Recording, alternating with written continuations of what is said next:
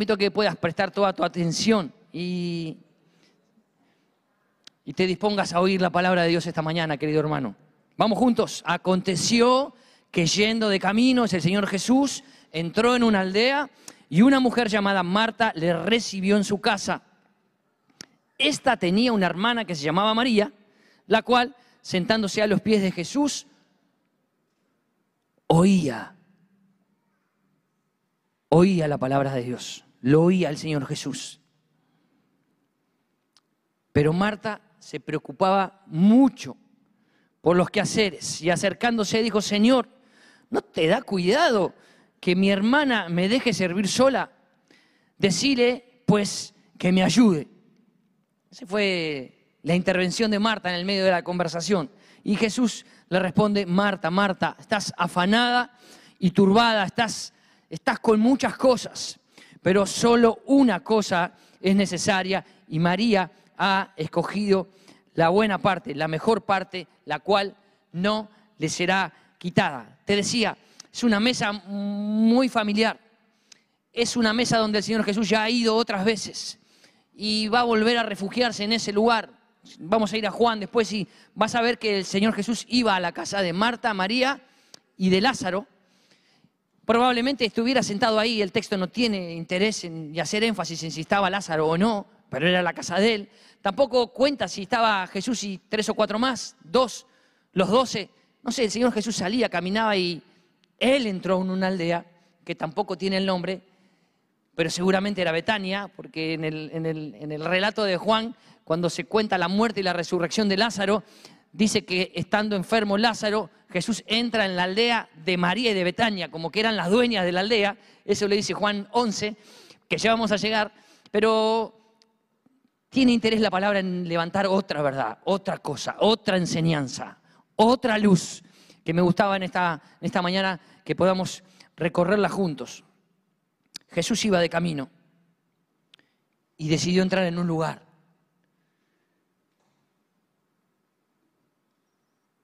Como vos, yo estoy muy deseoso de que si se bajara en la autopista dijera, voy a entrar en Quilmes y vos y yo salíamos corriendo por acá, bajando así como a los piques en bici, en moto, en auto, para decirles, venía, venía, yo te recibo, venía a casa, yo quiero que estés en mi casa, yo quiero que vengas a mi mesa, yo quiero atenderte. Bueno, eso fue lo que hizo Marta, salió a recibirle y lo recibió Marta en su casa. Marta tenía la, la preponderancia en esa casa, era, parecía la esencia de esa casa. Era un torbellino, Marta. Ya conoces el relato, es cortito, pero nos imaginamos muchas cosas de la vida de Marta. Lo cierto es que el texto sigue diciendo, Marta tenía una hermana, como que María era del decorado, de, la narración. Era Marta, Marta y Marta. Y Marta era un torbellino que iba, venía, limpiaba, ponía la cafetera, desenchufaba la plancha, pasaba el trapo. Y el Señor Jesús, que ya había entrado, estaba hablando con María. ¿De qué estaría hablando, no? Bueno, siendo el Señor Jesús quien era, yo no tengo dudas que estaba trayendo una enseñanza, no tengo dudas que estaba alentando a María, no tengo dudas que, que estaba contando cuán grandes cosas iban a suceder. Lo cierto es que Marta revoloteaba, revoloteaba haciendo de lo suyo, donde estaba fuerte, donde se sentía cómoda. Y sé que muchas mujeres acá van a estar con Marta y van a decir, ¿y qué quieres que haga? si me trajeron gente a comer, ¿qué quieres que haga? Ya, no, no, no, estaba pensando, entonces yo, no, no, no me la trajeron, yo lo fui a buscar. Bueno, pero no me di cuenta, estaba todo desordenado. Ahora me agarró un afán, una preocupación, una recontraocupación. Pero entiendo a todas las mujeres que están acá que dirían, yo haría eso también. Y no le estamos cayendo a Marta con un, con un hacha, sino que ella estaba en su momento. Y María, y María estaba sentada, en modo mudo, escuchando a su Señor. Al lado había un ruido, pero Marta que se apartaba estaba en modo mudo y oía, oía lo que el Señor estaba hablando en esa mañana.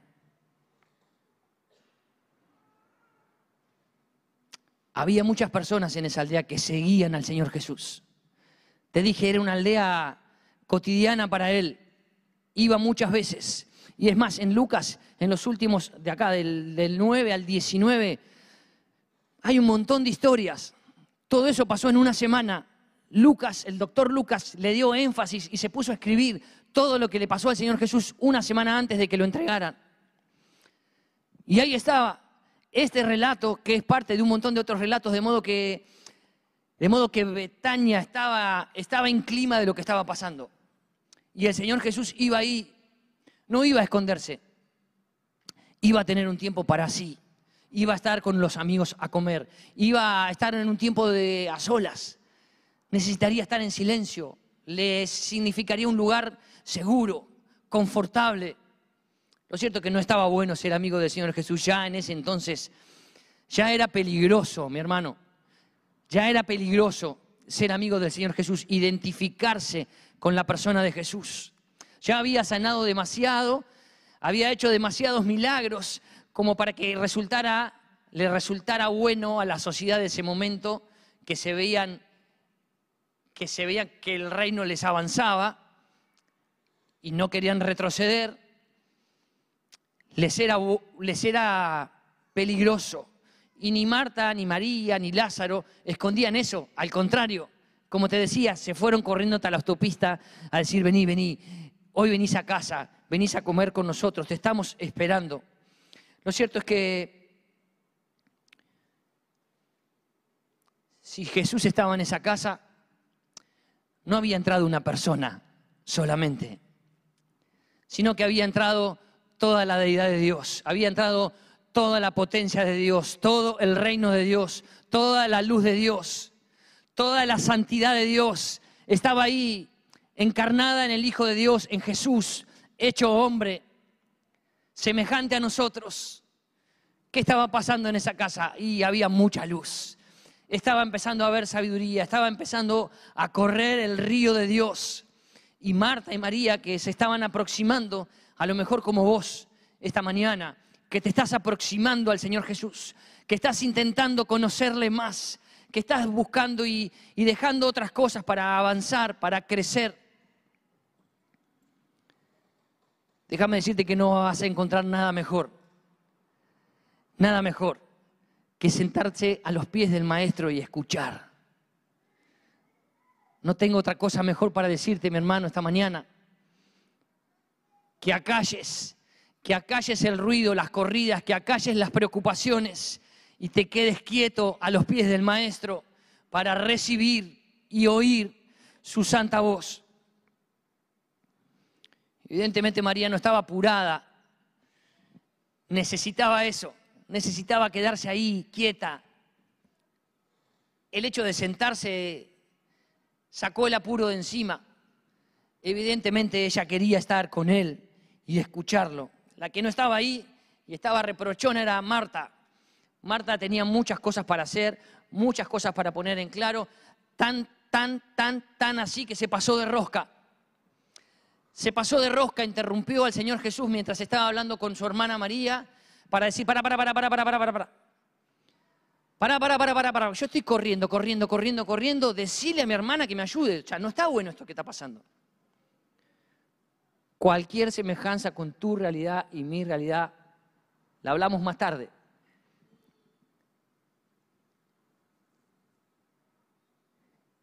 Eso te pasa y me pasa cuando nos pasamos de rosca. Como que quedamos, viste, quedamos, quedamos mal.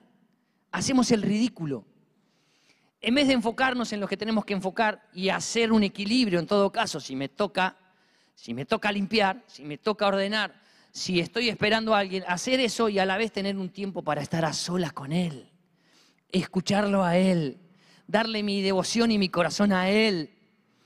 Bueno, ahí fue donde se salió Marta, que sé que te saliste y sé que me salí, no estoy, no estoy culpando a Marta, me estoy poniendo en el lugar de ella para, para incorporarte a lo, que, a lo que Dios quiere decirnos esta mañana. Marta hacía todas esas cosas no para ostentar, No estaba ostentando Marta cuando hacía todo eso. No, no, lo que Marta quería era honrar bien al Señor. Lo que quería hacer es que esté cómodo. Se pasó, sí, sí, se pasó de rosca, pero lo que quería era un lugar seguro para él. habrá querido hacer, me la imagino, 28 panes, pero pará, le decía María, somos tres, ¿para qué 28 panes? Yo quiero que, no me quiero quedar... O esas pasadas de rosca linda que solemos tener nos desenfocan de la presencia de Dios. Y hoy el Señor nos está llamando y quiere hablar con cada uno de nosotros. Lo cierto es que el Señor la reprende a Marta. La reprende. No se la deja pasar. Le dice, Marta, Marta, lo que pasa es que estás con muchas cosas vos. Y me encanta que el relato se queda ahí. Estás afanada, turbada, congojada, ahogada, pero no dice, esta es la última vez que vengo a esta casa, no es un papelón. No, no estamos encontrando al Señor Jesús rompiendo o haciendo una disrupción. Lo que hizo Marta. Marta hizo un ruido y el Señor Jesús la ubica nada más, la enfoca y le dice que lo mejor que está pasando en esa casa es lo que está haciendo su hermana María a los pies de él. Te decía, ocuparnos de las cosas está bien. Eso es de prudentes. Yo me tengo que ocupar, viene gente, no, tengo, no tengo nada, no tengo ni una galletita. Bueno, ocupate, está bárbaro. La preocupación es la parte necia de esa ocupación. Cuando me preocupo, ahí es donde me gana la necedad y ahí es donde termino pasado de rosca, dejo de confiar en la provisión del que está ahí. El que está ahí lo sustenta todo. Y yo ya me pasé y quiero hacer algo y es más, quiero que Él, quiero que Él haga lo que yo estoy diciendo. Quiero que Él se preocupe por las cosas que yo me preocupo. Quiero que Él cambie, deje de hacer lo que está haciendo para hacer otra cosa. Y estamos hablando con el, estamos hablando con el Señor de señores y con el Rey de reyes. Bendito sea su nombre. Lo que te darás cuenta, y ya me di cuenta esta mañana, es que no estoy ajeno y no estás ajeno a que te pase eso. No estamos ajenos. Es más, nos pasó hace un rato, quizás nos pase esta tarde. Es como que, es como que en el razonamiento de, Marta, nos venís escuchando hablar del hall, de la sala y del comedor, ¿no? Estás ahí, hall, cosas que pasan en el hall, cosas que pasan en la sala y las cosas lindas que pasan en el comedor. Cuando podemos abrir el corazón, cuando nos podemos sentar a los pies del Señor Jesús a escuchar, a estar ahí, a compartir un rato con Él que está a la mesa. Bueno, evidentemente Marta, como vos y yo, trajo algo del hall y lo puso acá en el comedor. Trajo algo que era, esta piba que está haciendo acá, lo trajo al comedor donde había, donde había armonía, donde había comunión. Y mi hermano quería decirte, no tenés ni tengo permiso para traer las cosas del hall al comedor. Porque en el comedor está el Señor Jesús sentado a la mesa.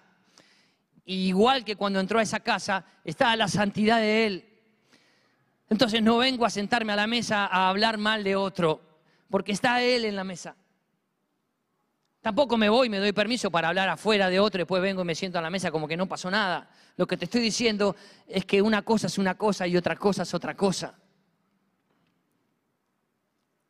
En la canción del famoso monolizo, la naranja se pasea de la sala al comedor. Eso déjeselo a María Elena. Déjeselo a ella. Los santos, los discípulos maduros, caminamos a estar de lleno en el comedor. No andamos paseando por la casa. Nos interesa estar con Él quietos, quietos en su presencia. Está Él, lo sustenta todo, lo abarca todo. Ya me perdonó, ya me reconcilió. No me dan ganas de salir de acá. La verdad que me quiero quedar acá. Quiero conocerte más. Con todo el corazón derramado a tus pies. Así cantábamos recién. Levanto hoy mi voz y no dejo de cantarte y de alabarte. Me quedo ahí, me quedo donde está Él. Bueno, este episodio, este episodio de Marta, muy probablemente, muy probablemente tenga que ver con, este enojo que sacó de adentro, le salió un enojo, ¿viste? Si, si, si, hubiera, si hubiera, más escrito de, este pasaje tan cortito y Marta hubiera dicho mucho más, hubiera sido más de Marta de lo que el Señor le hubiera contestado. Hubiera 25 versículos de Marta diciendo bla, bla, bla, bla, que del Señor Jesús ubicándola. ¿Qué le pasaba a Marta? Y a Marta, a Marta le pasaba enojo, le pasaba un desborde de preocupación, le pasaba su propia culpa, le pasaba pecado, le pasaba, bueno, suficiente, ¿no? Si Marta estaba ahí diciendo las cosas que decía, porque estaba resolviendo su culpa, resolviendo mientras se acercaba al Señor, mientras le conocía, pero no me dijiste que lo llevaba a su casa. Sí, sí, pero todos nacimos con culpa. Todos nacimos en pecado y hace falta encontrarse con el Salvador de nuestras vidas para encontrar socorro oportuno, para encontrar libertad. Marta en su manera y María en la suya. Mira que más adelante en el capítulo 12 de Juan, cuando ya resucitó Lázaro, hay una última cena. Y en este episodio 2, Marta servía, así dice la palabra, Marta servía y María va, busca un frasco de perfume y lo rompe a sus pies. ¿Qué estaba pasando? Marta iba por su avenida, mucho más para las tareas quizá que para las personas. No, no. Todas las tareas que hacían estaban enfocadas en las personas. Todas las tareas que hacía estaban enfocadas en la persona de Jesús. Estaba sirviendo la mesa. Y María estaba enfocada en estar sola, pura y exclusivamente con el Señor.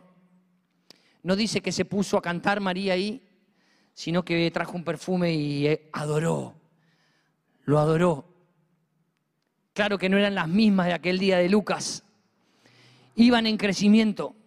Su conocimiento, su atracción para con el Señor Jesús iba siendo revelado a sus corazones, igual que te pasa a vos, igual que me pasa a mí.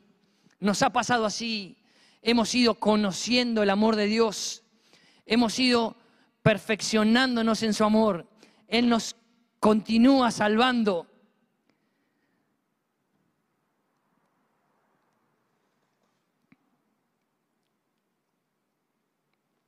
En esa casa los días pasaban como en la tuya. Y había de todo. Había tanto, tanto, tanto de todo que atravesaron la muerte de Lázaro y luego la resurrección de Lázaro. De modo que era un corazón que se estaba ejercitando, que el Señor estaba moldeando, que el Señor estaba atrayendo, que el Señor estaba santificando. Esa casa, esos hermanos estaban siendo santificados para la gloria de Dios, igual que te pasa a vos, igual que me pasa a mí. ¿Qué había ahí? Y era una casa de amor, sí. Era una casa hospitalaria, por supuesto que sí. Entonces, entonces había, había para compartir, sí, claro que sí. Pero también hubo dolor, también hubo que atravesar un, valle de sombra de muerte, sí. ¿Y quién estaba ahí? El Señor Jesús estaba ahí, transformando vidas, transformándolas, cambiándolas, haciendo todo nuevo.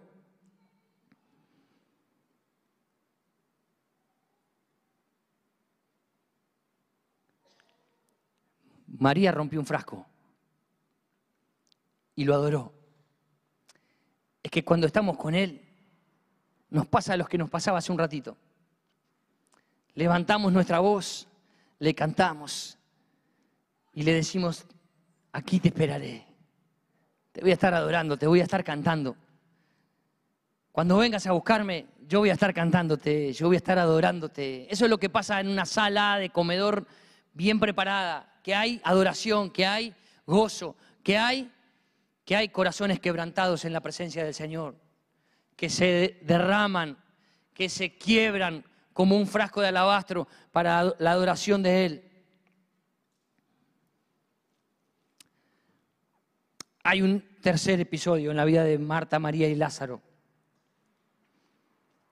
Los tres que iban creciendo en el conocimiento y creciendo en su devoción a Él, se encuentran ya en Pentecostés.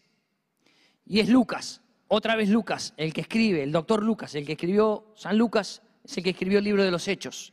Y al inicio, al inicio de todo, en Hechos 1.1, dice, hablé acerca de todas las cosas que Jesús comenzó a hacer y a enseñar hasta el día en que fue recibido arriba, después de haber dado mandamientos por el Espíritu Santo a los apóstoles que había escogido, a quienes también después de haber padecido se presentó vivo con muchas pruebas indubitables, apareciéndoseles durante 40 días y hablándoles acerca del reino de Dios. Bueno, ahí estaba, hablando del conocimiento. 40 días se apareció el Señor Jesús resucitado, del que verdaderamente ha resucitado. No es una frase para Pascua esa solamente, sino que el que verdaderamente ha resucitado está buscando tu vida, está buscando tu corazón esta mañana. Está celoso de que te quedes quieto en su presencia y lo escuches. Igual que le pasó a Marta, quiere sacarte la culpa. María estaba con su propia culpa. Nada más que por carácter uno hace una cosa y otro hace otra. Y Dios está disponible esta mañana para tu corazón y para mi corazón, pero anduvieron 40 días y se les aparecía el Señor Jesús, entraba y salía de las escenas de donde estaban. ¿Te imaginas? Con todo el revuelo que había ahí en ese momento, el Señor Jesús se aparecía, hablaba, se iba, volvía, estaba con ellos un ratito y se iba. Cuánta luz, cuánta certeza el corazón de estas, al igual que los discípulos, que hace un rato dudaban en los últimos días de Jesús, dudaban y probablemente Marta, María y Lázaro también, como yo y como vos, mi querido hermano, podríamos haber estado en ese día. Solemos estar estos días hoy, en estos días hoy, con el diario en la mano o con la tele prendida, dudando. Lo cierto es que, que este Dios eterno, amoroso y perdonador, que ya había resucitado. Imagínate a Marta en su momento a las corridas. Imagínatela luego sirviendo en la casa en esa última cena que pasó en Juan 12. E imagínatela ahora, no era la misma, no era la misma. Y eso te pasa a vos y me pasa a mí. No somos los mismos cada vez que nos aproximamos a la presencia de Dios, cada vez que nos dejamos moldear y nos quedamos quietos para oír su palabra.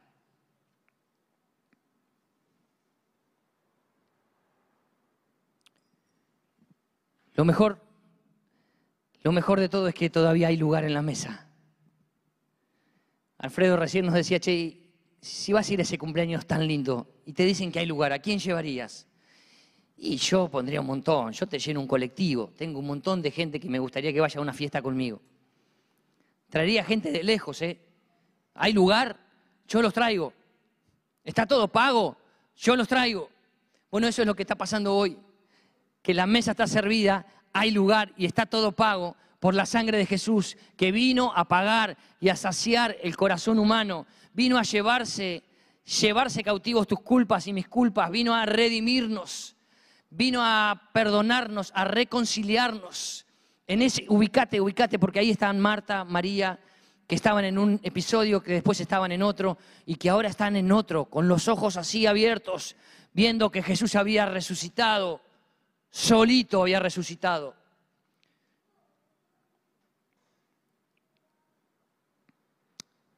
Es que la muerte no podía tenerlo.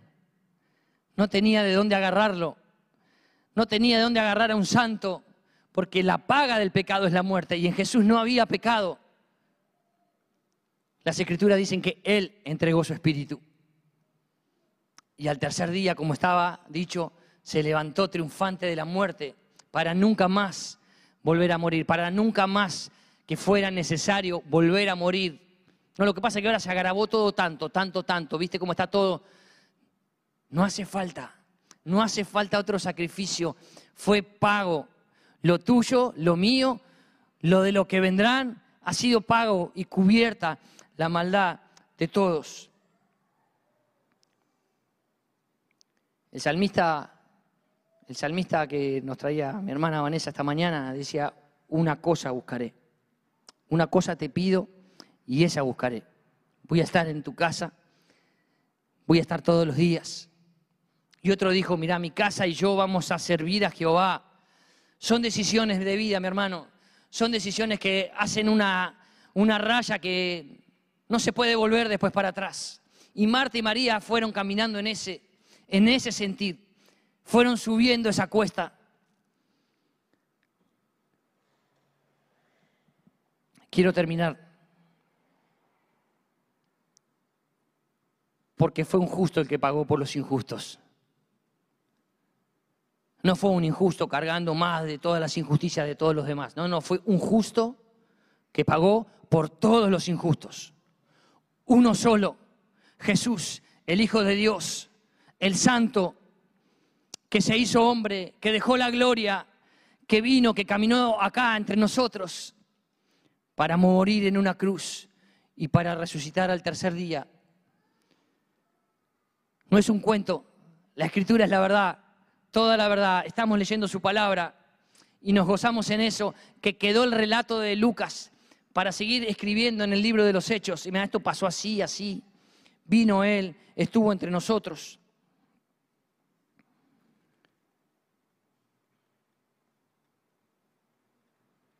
Hechos 3:18 dice, Dios ha cumplido así lo que había antes anunciado por boca de todos sus profetas, que su Cristo había de padecer. Así que lo mismo, va a decir lo mismo que dijo en el diálogo entre Juan el Bautista y el Señor Jesús. Cuando Juan el Bautista lo bautizó, le dijo, he aquí viene el Cordero de Dios que quita el pecado y la culpa del mundo. Y el Señor Jesús dice, arrepiéntanse y vuélvanse de todo su corazón. Y acá en Hechos 3 estaba escrito nuevamente, así que arrepiéntanse y conviértanse para que sean borrados vuestras culpas, vuestros pecados, para que vengan de la presencia del Señor tiempos de refrigerio y Él envíe a Jesucristo, el que fue antes anunciado. Qué belleza, qué belleza tener esto disponible esta, esta mañana. Y qué lindo es es saber que hay lugar. Y que el cielo te está esperando. Me está esperando. ¿Sabes cómo nos espera? En modo mudo. Te espera y me espera inclinados, confesos, en silencio, en su presencia. Quiero leerte el último texto es Isaías 53, que narra, le, pone mucho más contenido lo que te estoy diciendo yo, es la palabra de Dios ciertamente. Llevó Él nuestras enfermedades y sufrió nuestros dolores, y nosotros lo tuvimos por azotado, por herido de Dios y abatido, mas Él, herido, fue por nuestras rebeliones, molido por nuestros pecados. El castigo de nuestra paz fue sobre él y por sus llagas fuimos nosotros curados, angustiado él y afligido, versículo 7, que dice, modo mudo, no abrió su boca, era el Señor, no abrió su boca, como cordero fue llevado al matadero y como oveja delante de sus trasquiladores. Enmudeció Enmudeció, mi hermano, y no abrió su boca. Pero para no era el Señor Jesús. Pero para no tenía cosas para decir. Sí, sí, ya había dicho muchas cosas, ya se había presentado de muchas maneras. Este tiempo de morir, este tiempo de quebrar su vida, este tiempo de decirle al Padre que se haga tu voluntad, no la mía. Era un tiempo de silencio, era un tiempo de modo mudo, de estar quieto, y de hacer la voluntad del Padre, mi hermano, quiero preguntarte esta mañana, ¿vos estás dispuesto a hacer la voluntad de Dios? Digo, o estás muy pasado de rosca como para... No estoy escuchando bien lo que el cielo está diciéndome.